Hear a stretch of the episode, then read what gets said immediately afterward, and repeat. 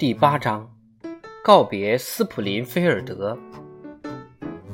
林肯能够踏进白宫，多亏了史蒂芬·阿诺德·道格拉斯先生，是他使得民主党内发生了分裂，让形势变得有利于林肯。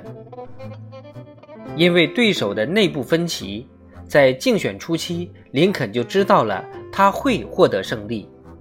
让他担心的不是对手。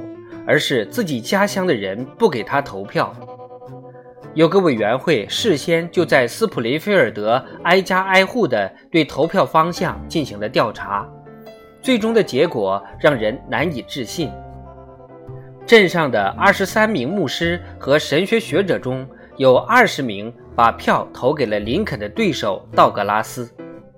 对此，林肯抱怨说：“他们装成信仰圣经的样子。”总是把自己是信奉上帝的基督圣徒这样的字眼挂在嘴边，但是他们的投票却把他们毫不关心奴隶制度存废的本性暴露了出来。但我知道，上帝会关心这件事，有正义感的人也会关心。谁不关心，那他肯定是没有理解圣经。就连林肯的父亲亲戚。也都把票投给了对手，他的母亲亲戚里支持他的也只有一个。发生了这样的情况，是因为他们都是民主党员。林肯当选的票数低于半数，对手的票数几乎相当于他的一倍半，因此可以说，林肯的胜利是区域性的。他所获得的二百万张选票中，只有两万四千张来自南方。哪怕只要二十分之一的选票发生改变，那么美国就是道格拉斯的天下了。这样一来，将会由众议院决定选举结果。那么南方必定在这场选举中取得胜利。南方九个州没有一个人把票投给共和党。试想。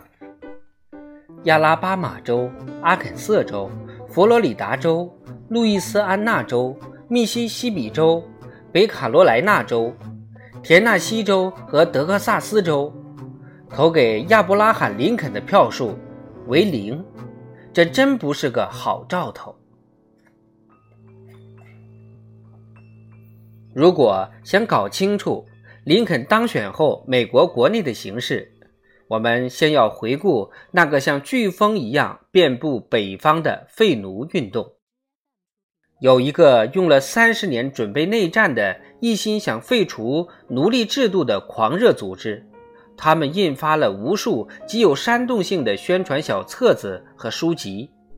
他们的演说家则从南往北到每一个城镇巡回演讲，给人们展示奴隶穿的破旧衣服。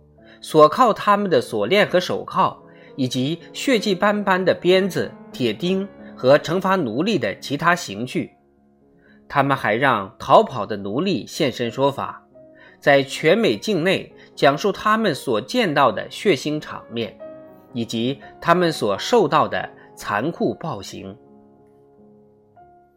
一八三九年，美国反蓄奴协会发行了一本小册子，名为。美国奴隶制度现状，一千名目击者的证言，内容包括：奴隶的手被按进烧得滚烫的开水里，身上被烧红的烙铁烙上印记，牙齿被敲掉，或者被刀刺、被猎犬撕扯皮肉、被皮鞭抽死，或是被绑在木桩上活活烧死。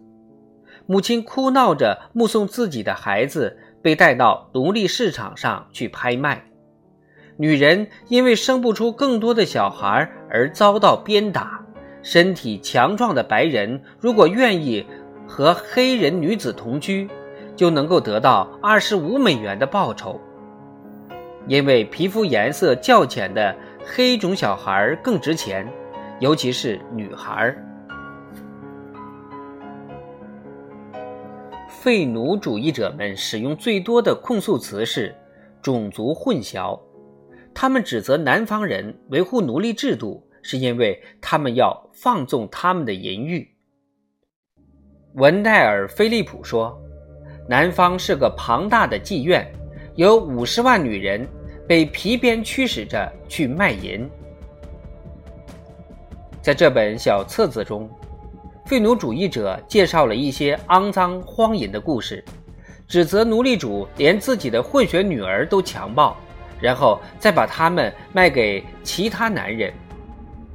史蒂芬·佛斯特说，在南方的卫理公会中，有五万名黑人女信徒被鞭子驱使着做些不道德的事情，而该区卫理公会的牧师自己也想纳妾。所以才会支持奴隶制度。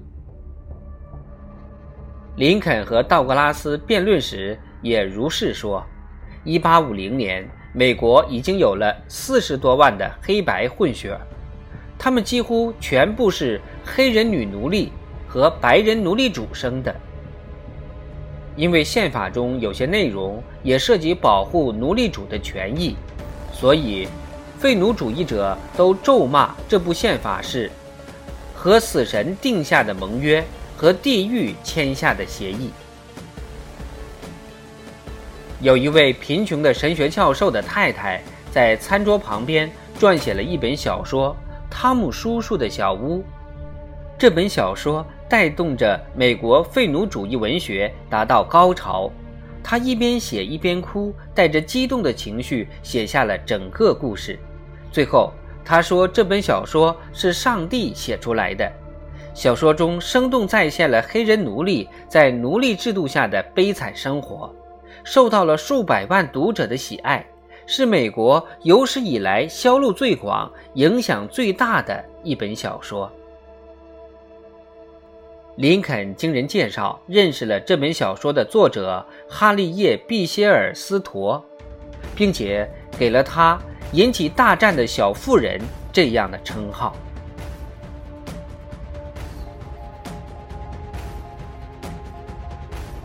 北方废奴主义者发起这样充满善意却又荒诞的运动，带来了什么样的结果呢？南方人会因此承认自己的错误吗？肯定不会的。废奴主义者只能将双方的仇恨激发出来。南方人打算和这些态度傲慢又爱管闲事的批评家翻脸，而真理总是被这种政治化或情绪化的气氛埋没。在梅逊与狄更逊分界线、自由州与蓄奴州分界线的两侧，就曾经发生多次悲剧，甚至是流血事件。